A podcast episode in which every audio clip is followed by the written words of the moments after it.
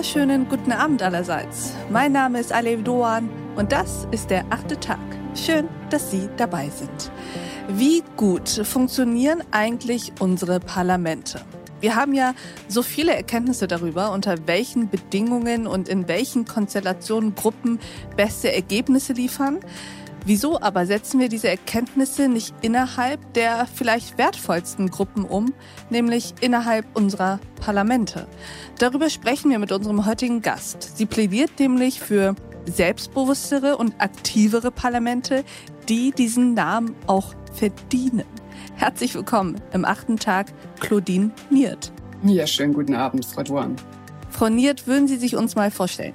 Ja, ich bin äh, Claudine Niert. Ich bin die Bundesvorstandssprecherin der Organisation Mehr Demokratie und die setzt sich ein für Mitbestimmung und direkte Mitbestimmung und Bürgerbeteiligung und ist überparteilich. Und ich habe gerade mit der Journalistin Katharina Höftmann-Schibotaru zusammen das Buch herausgebracht, Die Demokratie braucht uns. Und wir von Mehr Demokratie haben gerade für den Bundestag vor wenigen Monaten den ersten bundesweit gelosten Bürgerrat durchgeführt zu der Fragestellung, wie soll Deutschland seine Rolle zukünftig in der Welt eigentlich einnehmen. Das ist ja genau Ihr Thema, Frau Niert. Sie haben sich Gedanken darüber gemacht, was unsere Demokratie braucht, was aber eben auch unsere Parlamente als eine der wichtigsten Zellen unserer Demokratie brauchen, um eben bessere Arbeit zu verrichten. Erzählen Sie mal, worum geht es Ihnen eigentlich? Was ist so Ihr Kern?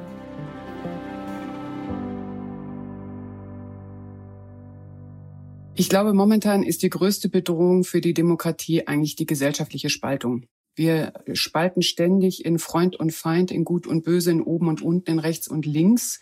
Und ich glaube, wir stehen jetzt an einem Punkt, wo wir mit Spaltung nicht mehr weiterkommen. Wir brauchen kluge Formate, die Andersdenkende und äh, unsere Verschiedenartigkeit an einen Tisch bringt und miteinander in den Austausch bringt. Und das Gleiche gilt eben auch, äh, wir müssen in die Gestaltungskraft der Parlamente kommen, aber wir müssen auch in die Gestaltungskraft der Gesellschaft kommen. Und jede Formate, die jetzt äh, Brücken schließen und sage ich auch mal die Bürgerschaft mit der Politik zusammenbringen, die Kluft schließen, die sind willkommen. Deswegen haben wir den Bürgerrat gemacht. Aber wir stützen uns vor allem auf die These, dass man beobachtet hat, wie sind Gruppen eigentlich am effektivsten. Und Gruppen arbeiten dann am besten nicht, wenn die klügsten und cleversten beieinander sind oder die besten Freunde oder die zerstrittensten, sondern Gruppen arbeiten dann am besten zusammen, wenn die soziale und psychologische Sicherheit gegeben ist. Das heißt also, wenn Menschen das Gefühl haben, ich blamiere mich nicht, ich werde nicht angefeindet, wenn ich mich äußere oder eine Meinung vertrete. Und gucken wir mal aufs Parlament. Ne? Wo haben wir das in der Situation? Viele Abgeordnete ähm, fühlen sich gerade nicht sicher. Gerade haben immer es mit Kontrahenten zu tun, immer mit einer Gegnerschaft zu tun, immer auch in, in den eigenen Reihen mit Verfeindungen oder Anfeindungen zu tun und Konfrontation.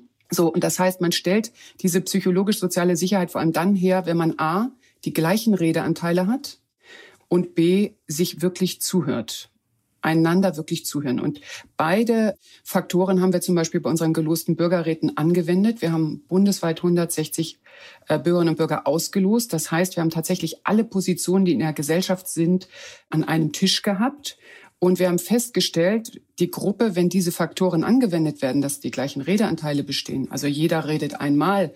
Bevor er das zweite Mal spricht, haben alle einmal gesprochen. Jeder hört dem anderen zu. Er muss sich seiner Meinung nicht gemein machen, aber er muss sie verstanden haben. Habe ich verstanden, was der andere gesagt hat? Dann stellen wir fest, dass je diverser die Gruppe ist, sie umso besser an Lösungen arbeiten kann, weil eben keine Position ausgegrenzt wird, und aussortiert wird, sondern jede Position wird integriert. Und wenn Sie in einer Gruppe, sage ich mal, von 160 Menschen 160 Positionen gehört haben, dann kommt der Moment, wo sich die Gruppe fragen kann, so, jetzt entwickeln wir den Gemeinsinn. Was ist denn jetzt das Beste für alle, um zu einem gemeinwohlorientierten Handeln zu kommen? Und dann kommen Gruppen tatsächlich zu Lösungen. Also unser Bürgerrat hat dem Bundestag 32 Empfehlungen zu der Rolle Deutschlands erarbeitet, zu Sicherheitspolitik, Wirtschaftspolitik, Umweltpolitik. Und was aber das Phänomen ist jetzt für uns für mehr Demokratie, ist eigentlich die Prozessqualität. Weil wir haben auch Abgeordnete da gehabt, die haben auch gesagt, Mensch, so würde ich auch gerne mal arbeiten. Und wenn wir jetzt sagen, dass zukünftig wir mehr Konsensinstrumente brauchen, um die Konfrontation zu überwinden, um Andersdenkende zusammenzubringen, die Gräben zu schließen, dann stellt sich natürlich die gleiche Frage auch für das Parlament. Also wie kann das Parlament mit momentan 709 Abgeordneten, geballte Kompetenz, das sind ja Fähigkeiten, wie kann eigentlich das Potenzial aller Abgeordneten maximal genutzt werden. Und ich gehe mal davon aus, dass die meisten Wählerinnen und Wähler denken, ich wähle jemanden im Bundestag und der regiert dann. Das ist mitnichten so, denn es regieren dann die zwei stärksten Parteien, momentan SPD und CDU, und die setzen sich ständig durch. Also die haben immer die Stimmenmehrheit. Aber ich möchte ja als Wählerin vielleicht einer anderen Partei, dass auch meine Position mit einfließt in die Lösungsvorschläge. So, das heißt, was ich jetzt in dem Buch auch beschrieben habe, sind eigentlich so zukünftige Ideen, wie wir zu einer Qualität kommen, dass das Parlament sein komplettes Gestaltungspotenzial wirklich ausschöpfen kann. Und das geht natürlich dann auch in die Richtung, dass wir uns mal überlegen müssen, vorm Wahlkampf spielt eine starke Konfrontation, eine Absetzung der Parteien voneinander eine ganz große Rolle. Aber wenn sie dann im Parlament sind, interessiert es den Wähler oder die Wählerin herzlich wenig, wo der Abgeordnete sitzt und ob er seine Fraktionsdisziplin hält.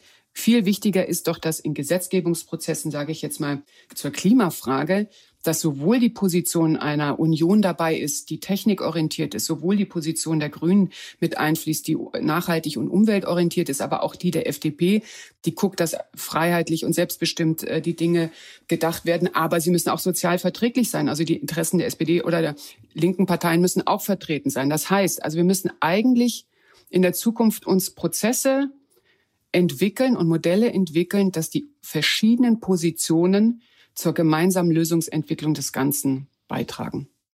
Sie haben jetzt so viele unterschiedliche Punkte angesprochen, die alle miteinander zusammenhängen und wo ich sofort bei allen mich draufstürzen möchte, weil aus jedem einzelnen Aspekt man wirklich stundenlange Gespräche führen könnte. Fangen wir mal zum Beispiel mit Folgendem an. Sie sagten eben, Gruppen funktionieren dann besonders gut, wenn die Einzelnen ein Gefühl sozialer Sicherheit haben. Das ist ja in der Tat im Parlament mitnichten so. Und soziale Sicherheit bedeutet eben, dass die Redeanteile zum Beispiel gleich sind, aber auch, dass derjenige, der spricht, das Gefühl hat, dass er verstanden wird. Ich würde sagen, das ist im Parlament nicht unbedingt gegeben im Bundestag und ich würde sogar noch viel weiter gehen als Abgeordneter oder Abgeordnete, die im Parlament sprechen, kann man sich ja noch nicht mal sicher sein, ob der andere einen überhaupt verstehen will. Das heißt, diese Dialogbereitschaft zwischen den Fraktionen ist ja schon sehr oft gar nicht erst gegeben. Das heißt, das Ziel ist gar nicht, wir als Parlament, wir als Legislative, als gesetzgebende Kraft sind diejenigen, die dieses Land weiter voranbringen wollen, sondern man hat ja eher das Gefühl, dass wir in einer Exekutivdemokratie leben, in der die Regierung, die Regierungsfraktionen sozusagen ihre Gesetze erarbeiten und die Opposition reflexartig und automatisch sozusagen immer dagegen sein muss. Genau, genau das ist das Problem. Und das wird in Zukunft zum Beispiel noch stärker sein. Also je mehr wir zum Beispiel in die Klimadramatik reinkommen, desto mehr wird es Exekutivhandeln fordern, weil gar keine Zeit mehr ist, um einen demokratischen Prozess zu führen. Das ist zum Beispiel ein ganz großes Problem. Ich sage ja, wir müssten zum Beispiel, wir haben zum Beispiel den Bürgerrat jetzt gemacht, wo wir ein Modell entwickelt haben, wie Politik mit der Bürgerschaft zusammenkommt. Genauso bräuchten wir Modelle für parlamentarische Arbeit. Also warum sollte man nicht mal ein Thema in einem Bundestag, vielleicht noch gar nicht mal so ein großes, mal prozessweise in einem anderen Format durchführen, wo nicht der Gesetzentwurf aus dem Ministerium kommt und der wird dann noch ein bisschen gefeilt und geschliffen, sondern wo vielleicht die gesamte Entwicklung des Gesetzes im Parlament durch einen anderen Prozess laufen würde. Stellen Sie sich vor, da kommt ein Kompetenzteam. Aber genau dafür haben wir doch Ausschüsse. Genau, dafür haben wir Ausschüsse, das ist richtig. Aber stellen Sie jetzt mal vor, wir nehmen das jetzt mal unabhängig von den Ausschüssen, weil die Expertise brauchen wir auch es kommt ein Moderationsteam und entwickelt erstmal mit allen 709 Abgeordneten, sage ich mal, diese soziale Stabilität. Und geht dann an ein inhaltliches Thema und sagt, so über vier Wochen begleiten wir euch zu einem Eckpunktepapier oder zu einem Gesetzentwurf zu der und der Frage. Und das machen wir mal per Prototyp.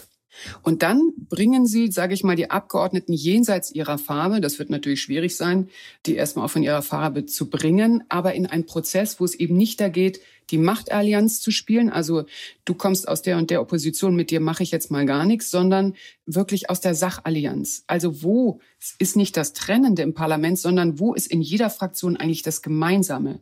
Und dann würde ich mal behaupten, kommen sie zu Ergebnissen, die viel umfassender sind und viel mehr integrieren und sich der Wähler und die Wählerin da drin viel mehr drin verstehen. Und ich bin mir völlig im Klaren, das, was ich jetzt als Beispiel bringen, das ist erstmal out of the box gedacht. Da sagt jeder, das geht doch nicht. Und das ist das, weil wir von den Strukturen so gewohnt sind, so zu denken, das wird nicht gehen. Aber ich bin überzeugt davon, sonst hätten wir auch den Bürgerrat nie gemacht, hat auch jeder gesagt, das geht doch nicht. Wir müssen es in kleinen Formaten tatsächlich schrittweise ausprobieren.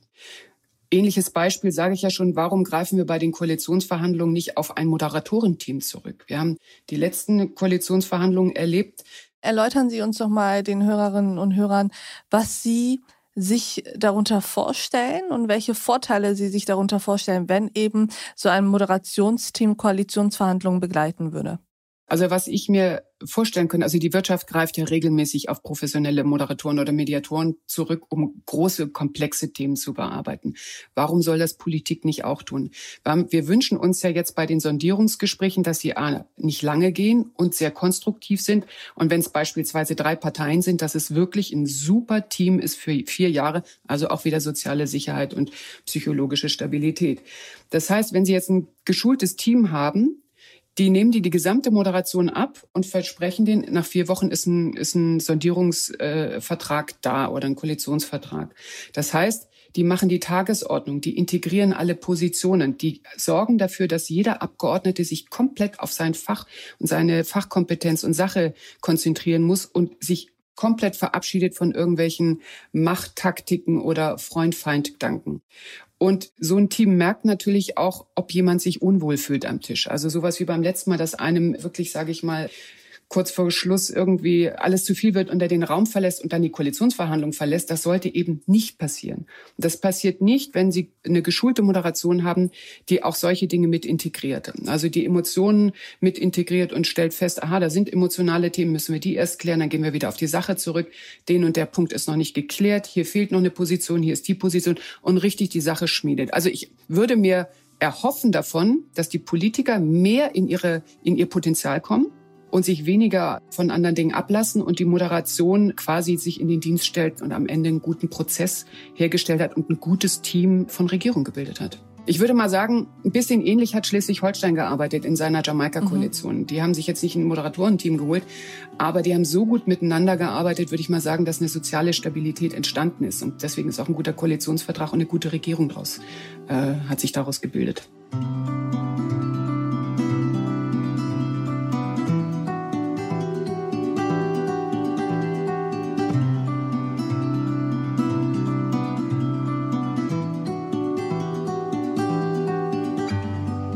Wenn wir uns abseits von Koalitionsverhandlungen auch nochmal den Bundestag angucken und auch die Landesparlamente.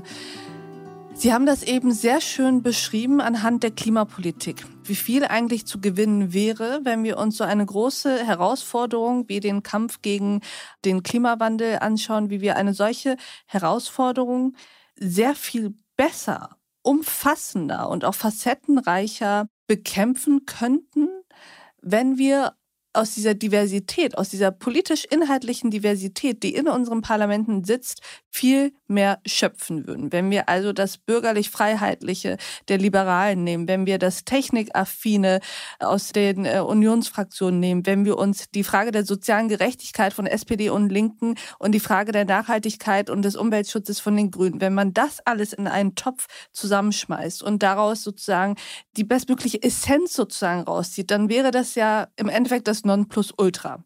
Das Nun, wäre sehr demokratisch, ja. In der Tat, es wäre sehr demokratisch und es wäre vermutlich sehr, sehr gut.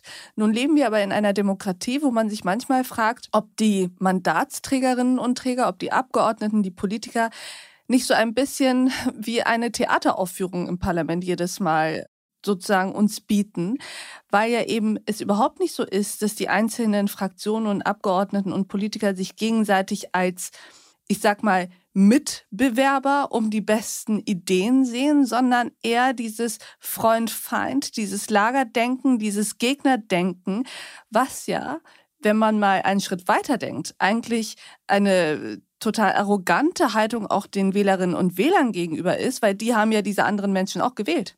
Genau, also wovon wir jetzt, glaube ich, beide sprechen, ist, glaube ich, das, was alle in der Bevölkerung oder viele, mit denen ich auch spreche, einfach spüren. Wir sind in einer Krise und Krise entsteht meistens dann, wenn der nächste Entwicklungsschritt nicht vollzogen wird. Die Gesellschaft verändert sich Das heißt, unsere Systeme, in denen wir leben, die verändern wir auch. Das heißt, wir müssen auch unser demokratisches System verändern. Und Demokratie hat die Fähigkeit, sich selbst zu reflektieren und sich selbst zu verbessern. Und an diesem Qualitätssprung sind wir jetzt. Wir sind, kommen aus einer Kultur, wo man sich profiliert durch Konkurrenz und Wettbewerb. Jetzt merken wir, es, die Gesellschaft differenziert sich immer mehr aus. Tendenziell haben wir vielleicht dann irgendwann mal 80 Millionen verschiedene Parteien, die ins Parlament wollen, wenn man das mal ganz bis zu Ende denkt. Das heißt, wir müssen also einen neuen Entwicklungsschritt in der Demokratie machen, wie wir dahin kommen, die Dinge zu integrieren und zusammenzubringen und nicht auseinander zu dividieren. Und diesen Gestaltungsprozess ist es natürlich am schönsten, den selber auch zu vollziehen und den äh, nicht durch irgendwie, dass es erodiert oder irgendwann zusammenbricht, sondern das jetzt tatsächlich auch in Angriff zu nehmen. Und ich hab, bin noch nie so oft gefragt worden wie jetzt, Claudine, wen sollen wir denn wählen? Ich weiß gar nicht, wen ich wählen soll. Ich glaube, die Umfragen zeigen die Unentschlossenheit, die Unsicherheit von den Bürgerinnen und Bürgern, nämlich die eine Partei oder die andere, ja, die hat aber auch die und die Position. Es gibt eine tiefe Sehnsucht der Integration der unterschiedlichen Positionen. Und uns hilft kein Klimagesetz das eine Partei durchgeboxt hat und alle anderen äh, Ministerien torpedieren das wieder, weil es eben andersfarbig geführt ist äh, von den Parteien, sondern uns hilft ein Klimagesetz, das alle Positionen und Bedürfnisse berücksichtigt und weitgehend integriert, ohne einander auszuschließen. Und das ist möglich, das zeigt auch die Praxis. Und jetzt fehlt eigentlich nur, nur noch der Mut, sage ich mal, diese Prozesse auch anzugehen und modellhaft erstmal auszuprobieren. Und das ist dann auch ein selbstlernendes Modell. Zumal das Fundament ja auch schon da ist. Also ich meine, wir Journalistinnen und Journalisten, aber auch die allermeisten anderen Menschen wissen ja, dass abseits der Talkshows, abseits des Bundestags und abseits der Öffentlichkeit natürlich eine SPD-Politikerin, ein Unionspolitiker, ein Liberaler, ein Grüner, ein Linker sich sehr wohl sehr gut verstehen und sich sehr wohl sehr differenziert und auch geradezu kameradschaftlich, freundschaftlich über Herausforderungen unterhalten können. Es ist ja nur so, dass dann, wenn es darum geht, im Parlament stattzufinden, in Talkshows stattzufinden, dass dann, und das meinte ich eben mit Theater, so eine plötzliche Rolle übernommen wird, die ja eigentlich die Realität auch total entfremdet. Also man denkt immer, es ist dann toll gelaufen, wenn der möglichst größte Streit und die größten Widersprüche im Raum stehen.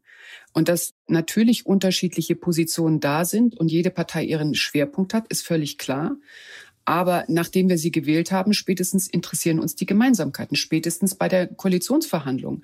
Wo mhm. gibt es die größten Überschneidungen oder zumindest die Kooperationsbereitschaft zu sagen, okay, ihr seid technikaffin, da habt ihr das gesamte Know-how, ich brauche euch in der Regierung, genauso wie ihr seid nachhaltig aktiv oder ihr seid sozial äh, die Kompetenz. Also Sie merken, wir stoßen immer wieder an dieselben Probleme.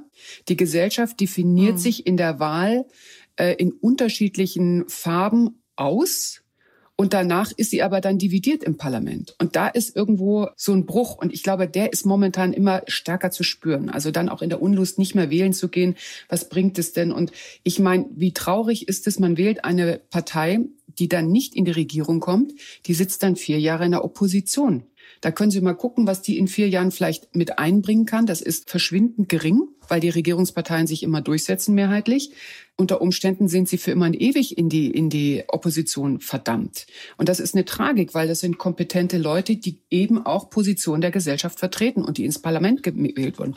Also eigentlich, wie gesagt, auch ja, eben nicht genutztes äh, Fähigkeitspotenzial. Zumal ja, wenn wir das Gedankenspiel mal machen würden, und das findet ja in der Realität tatsächlich so statt, dass wenn eine Oppositionspartei XY oder Fraktion zum Beispiel einen Gesetzesentwurf vorlegt, der de facto inhaltlich super ist, dem sich eigentlich alle anschließen könnten, es die Regierungsparteien trotzdem nicht machen werden, weil es ist ja aus der Opposition. Genau. Und das ist ein Hindernis, das ist eine Machtallianz und keine Sachallianz. Und es ist im das, Endeffekt auch undemokratisch. Das haben wir am eigenen Leib erlebt. Von den sechs Fraktionen im Bundestag sind fünf, die haben, sage ich mal, sich für direkte Demokratie auf Bundesebene ausgesprochen, sowohl entweder im Wahlprogramm oder Parteiprogramm. Die einzige war die Union, die da äh, ausgestiegen ist. Und trotzdem kommt es seit Jahrzehnten bei 14 Gesetzentwürfen, die eingebracht wurden, immer nur zur Ablehnung. Und da merken Sie, das Parlament steht sich allein durch seine Art, wie es arbeitet, immer wieder im Weg. Und das ist jetzt nur mhm. ein Beispiel. Wir haben natürlich noch weitreichende Gesetze, wo das sehr, sehr fatal ist. Und ich denke, es ist schon ein schöner Ansatz. Also der Bundestagspräsident selber hat, glaube ich, jetzt in seinem Sommerinterview mal anklingen lassen, dass die Gestaltungskraft des Parlaments wieder in Vordergrund treten muss. Und eigentlich müssen wir jetzt das Gespräch und die Diskussion darüber führen, wie das Parlament in seine Kraft wiederkommt. Und mit dem Buch äh, Die Demokratie braucht uns habe ich nur einige Vorschläge gemacht. Mehr Demokratie macht auch noch weitreichende Vorschläge. Auch da müssen wir den Austausch suchen, und zwar den vielfältigen. Weil nicht wieder einer sagen kann, was das Richtige ist, sondern die unterschiedlichen Perspektiven müssen integriert werden. Ich wette, die Abgeordneten und der Bundestagspräsident selbst wissen, wie, wie die Dinge vielleicht auch noch produktiver, effektiver gemacht werden können. Und diesem Plädoyer für mehr vielfältigen Austausch und auch für das Integrieren von allen, zumindest demokratischen Stimmen innerhalb des Parlaments, kann ich mich eigentlich nur anschließen und verbinde einfach mal die Hoffnung damit, dass wir jetzt so wenige Tage vor der Bundestagswahl auf eine solche hoffentlich etwas modernere Zukunft der Politik in den Parlamenten blicken können. Liebe Claudine Miert, vielen Dank, dass Sie bei uns im achten Tag waren. Ja, danke für die Einladung. Und ich danke auch Ihnen, liebe Hörerinnen und Hörer, fürs Mithören und Mitdenken. Und ich würde mich freuen, wenn wir uns im nächsten achten Tag wieder begegnen. Bis dahin, auf sehr, sehr bald. Ihre Alef Doan.